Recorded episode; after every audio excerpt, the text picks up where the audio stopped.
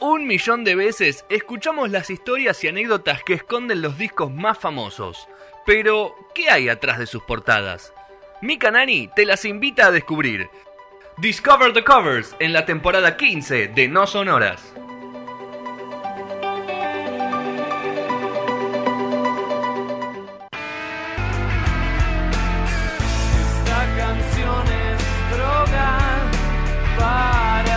Tercer bloque de No Sonoras, llegó el momento de Discover the Covers, la sección donde hablamos de la tapa de los discos, algunos icónicos, otros no tanto, otros un poco. Y la encargada de, de manejar esto, la señorita Micaela Nani. Halo, ¿cómo estábamos? Hello, hello. ¿Cómo ¿Todo va? bien? ¿Vos? Bien, todo bien. Bueno. Es muy difícil venir después de, de Luis Miguel, chicos. Estaba Ah, pensé que ibas a decir cantando. Sergio. también. Ah, ok.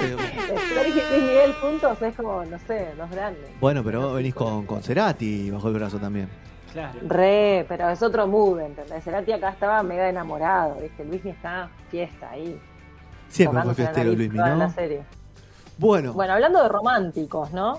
Ya que lo mencionamos al Leo. ¿Cerati es romántico? ¿O era, va, perdón? Era enamoradizo, no sé si es romántica la palabra, pero eh, recién escuchaba la frase de, de Avenida del Corta que decía Providencia puede ser azar, donde estemos juntos será nuestro hogar. claro.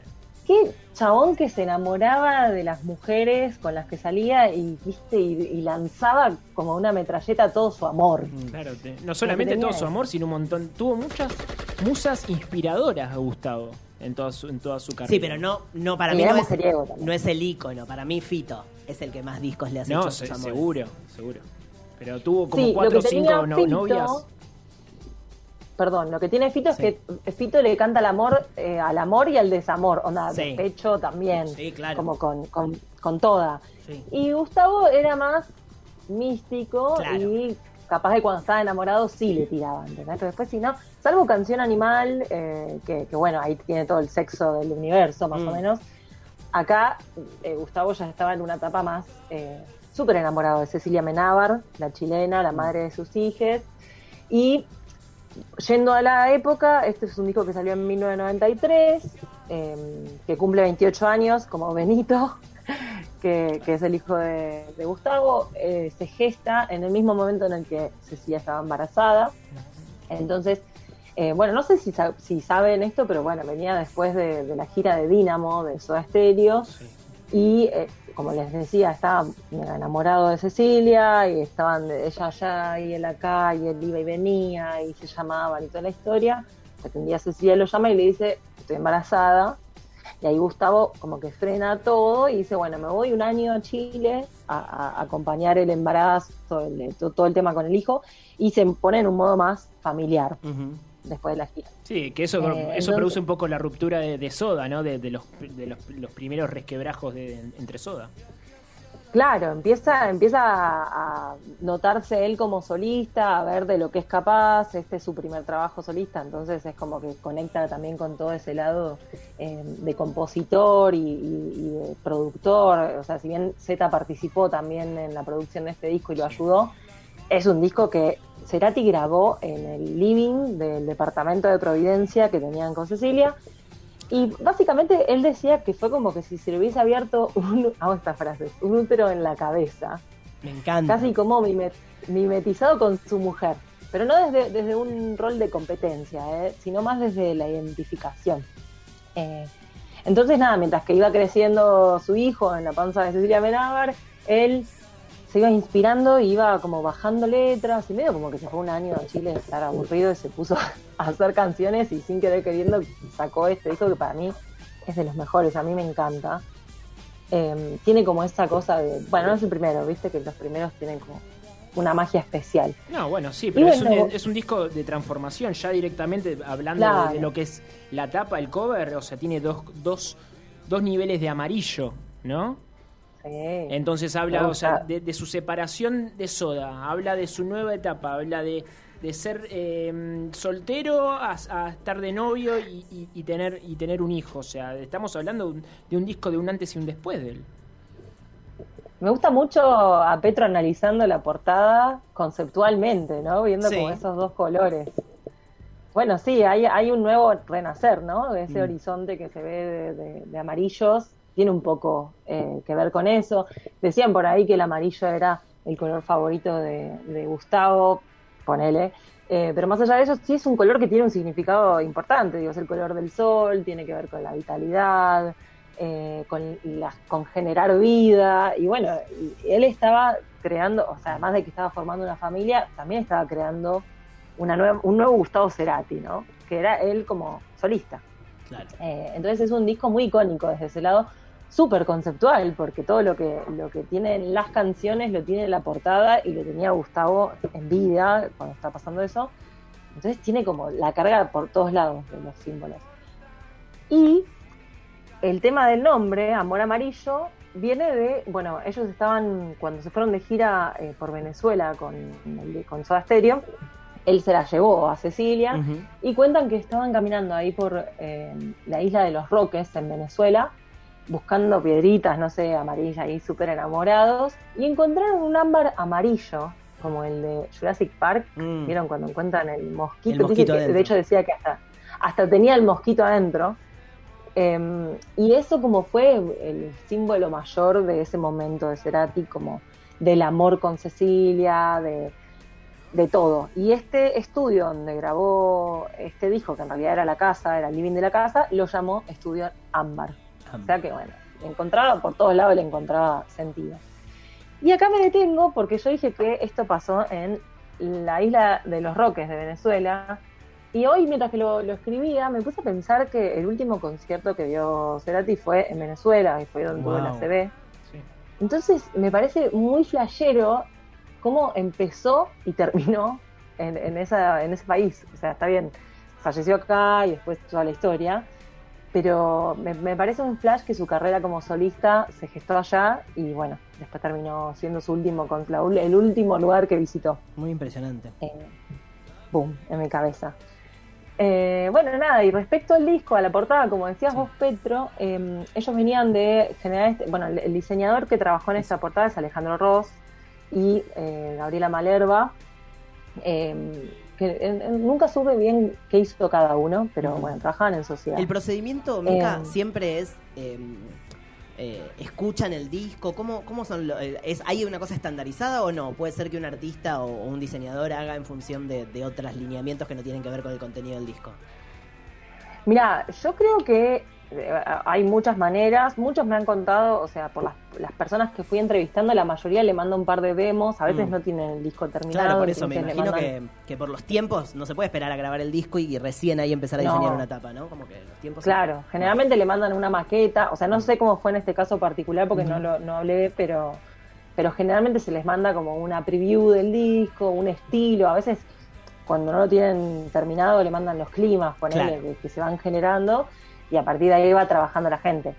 Hay algunos que han surgido después del disco terminado, pero son la minoría porque siempre están, viste, con los tiempos corriendo.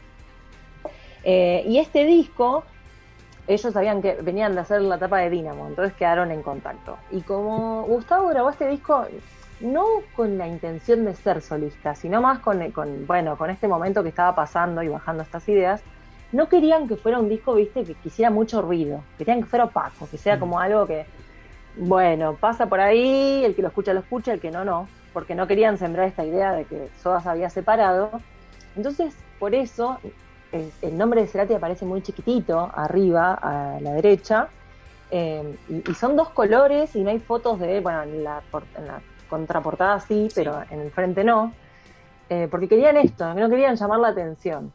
Cosa que hoy en día a mí me parece eh, totalmente contradictorio, porque Mm. venían de una época donde lo único que veía uno en las tapas eran las caras de los Claro. artistas o las bandas, y, y un color, tipo dos colores así en el medio del plano, para mí llaman mucho más la atención.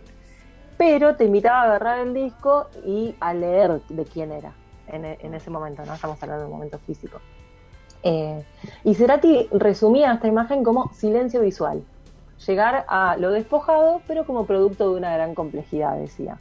Que claro, lo que sonaba era mega complejo, pero esa portada es súper minimalista. Mm.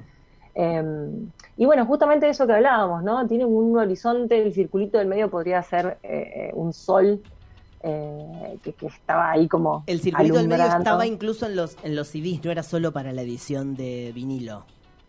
No, claro, es parte del disco. Es parte de la tapa del está disco. como Mica, ahí te, inter- Ujú. te interrumpo. Eh, a mí me llamó la atención lo que dijiste de que quería hacerlo como algo que pasaba sin, sin que nadie se dé cuenta. Así todo lo, lo editó Sony Music, o sea, salió por discográfica.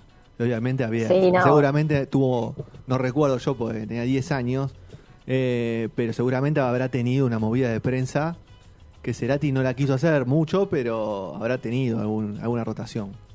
No sé hasta qué punto, porque no nos olvidemos que Cerati estudiaba publicidad, tampoco era, era un ingenuo en el tema. No, no, pero dice como Eh, que no tuvo presentación oficial, el disco en vivo ni nada, sino que no lo tocó el disco, lo, lo- lo- solamente quizás hizo alguna que otra nota, pero no, no, fue un disco tocado en vivo. Después- Leí que lo único Claro. que hizo en vivo una, una cosa en la radio, ¿no? En la presentación, y como la, la decisión de él era por algo de la intimidad del disco, ¿no? No hacerlo, no tocarlo. Ahí va. Claro, sí. Bueno, tenía eso, era muy personal el disco, era casi como un trabajo que hizo más para él que para venderlo y obviamente igual después la gente lo quería y, y la, y Sony sabía y bueno, toda la historia y, No, bueno, y igual tam- también tiene un video de, de- de Te llevo para que, que me lleves, ¿no? Con, con Cecilia también. O sea, tiene Bueno, un alto eso- perfil por otro lado, porque además tiene, tiene Bajan, que es el- que es un eh, es un cover de, de Luis Alberto Spinetta. Es como, no, no, no es tan, tan cabizbajo, me parece.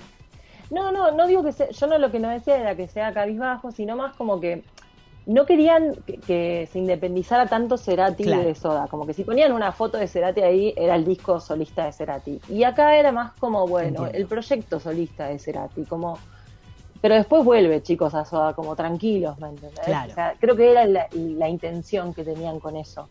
No, no ser tan llamativos. Y a mí me, me hace acordar mucho el disco blanco de los Beatles. Mm. Porque tiene esa cosa de que está bien, con, con la intención de ser, de pasar, bueno, los Beatles no querían pasar desapercibidos, pero eh, cuando ponen así algo tan al frente como un color, yo creo que es inminente que la gente se fije en eso, más Claro. cuando en esos momentos había mucha imagen. Eh, bueno, eh, ¿cómo se llama? Alejandro Ross es un diseñador gráfico argentino, tal vez nuestro Andy Warhol, si se quiere, Sí. y es tucumano, fue de los primeros en recibirse de diseñador gráfico en Argentina y tiene como ese, esa idea, bueno, capaz que lo tienen porque es creador de Pan de Spinetta, de Miami de Babasónicos, Leche de Kuraki, Claro. también es el, el que hizo Bocanada, eh, el de Fito Páez y Spinetta que tiene la sal y la pimienta. Ah, no, es Sabina. Bueno, Eso no es. eh, Sabina quise decir. es otro. Eh, tiene nada, tiene como eh, esos discos que son muy conceptuales. Y ahí es donde me meto un poco con el estilo de él. Siempre trata de eh, no trabajar con computadora o de lo que se hace poder conseguirlo sin computadora. Porque más allá de la técnica, en realidad lo que él trabaja justamente es el pensamiento proyectual, ¿no? Tipo, es una idea, es los colores, las texturas, los climas.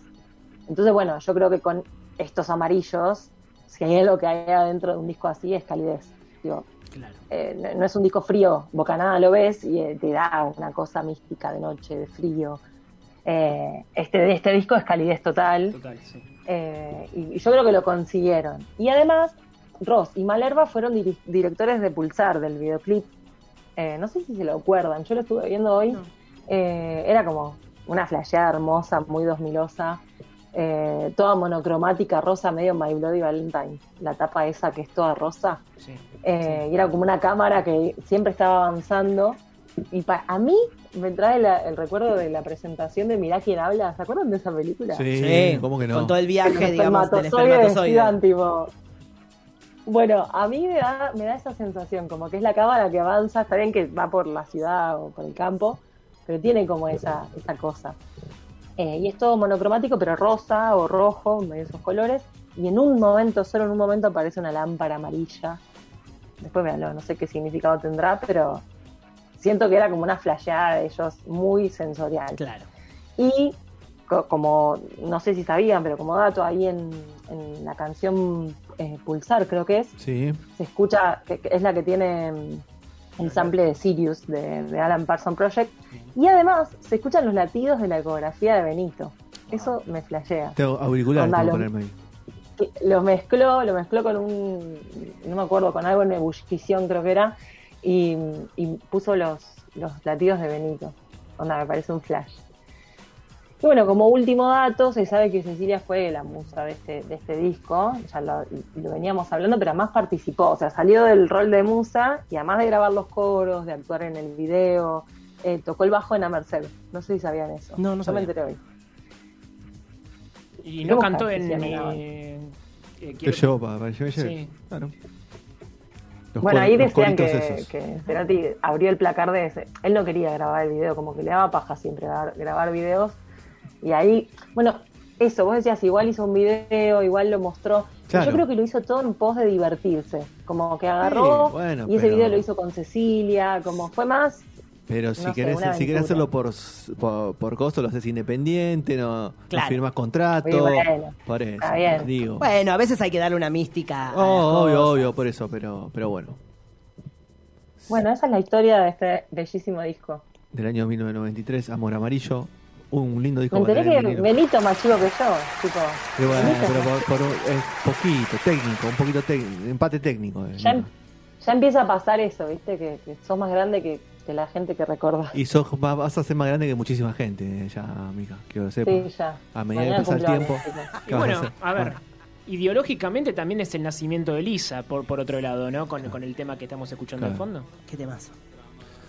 ¿Sabes que el tema Lisa no es no está hecho para ella? No, no, no, lo sé, lo sé, lo sé, pero digo, o Ah, sea, como que ideológicamente es como, pa- parece como el, el- el nacimiento, de alguna manera. Sí, siento que eh, Cerati tenía eso. Era mm, medio premonitorio, medio mágico. Vieron que siempre como. medio como el flaco. Tenía esa, esa escuela de mística y de que todo te. Pero para mí era porque también era, era de tirar esas palabras que después cuando uno las asocia decís, puta, re sabía de lo que hablaba. Muy bien. Bueno, cerramos esta sección Discover de Cover con Amor Amarillo de Cerati. Gracias, Mica. No te vamos a, hacer- a- a decir feliz cumpleaños porque es mala suerte decirlo antes.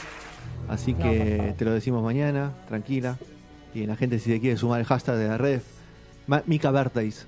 Hashtag Mica Birthday. Mica. Sí. Mañana va a ser. encanta. Va a explotar. Mañana Fase va a ser 1 TT, ¿eh? 1 y. Mica Birthday, sí. Va a estar eh, ahí. Así que nada, eso. Dale, yo me sumo a la. la- Vamos a apurarnos porque están entrando los, los seguridad de Yo me Pérsico. voy, ¿eh? Yo me voy inmediatamente. Están entrando los seguridad de Pérsico. Son Bueno, cada bueno. vez más. Uh. más eh, no, no, no, no entienden nada de, de protocolo. Están nada. tirando cosas. Sí, se, sí, af- sí. se afanaron una botella ahí Pero ¿qué, también. qué, qué onda el protocolo? Porque están No, son haciendo. un montón. Son un montón de tipos. vamos. Pero bueno, vamos- por eso lo quiero sacar rápido. Sí. Ok. Así que, Mica, te dejamos porque va, viene Pérsico. voy. Avenida Alcorta. Saludos ¿A qué pasó? No, no, saludos a Pérsico. Le mandamos, le mandamos. No sé si te registra. ¿Vos, tuviste- vos firmaste contrato con él cuando firmaste contrato o no? El- eh, no, pero el, el viernes pasado eh, estuve en el momento en el que llegaron Ah, los ok, patobicas, ok, ok. toda la historia. Bueno, no sé si tuviste acceso a saludarlo, pero es un tipo muy... Ni yo tuve el acceso a saludarlo, imagínate. Pero bueno, bueno, Avenida Alcorta, Cerati, cerramos este bloque de No Sonoras, tanda, y después venimos con la sección del señor Pérsico y su nuevo emprendimiento, me mandó un mensaje, me dijo, tengo un emprendimiento para presentarte, así que estate atento.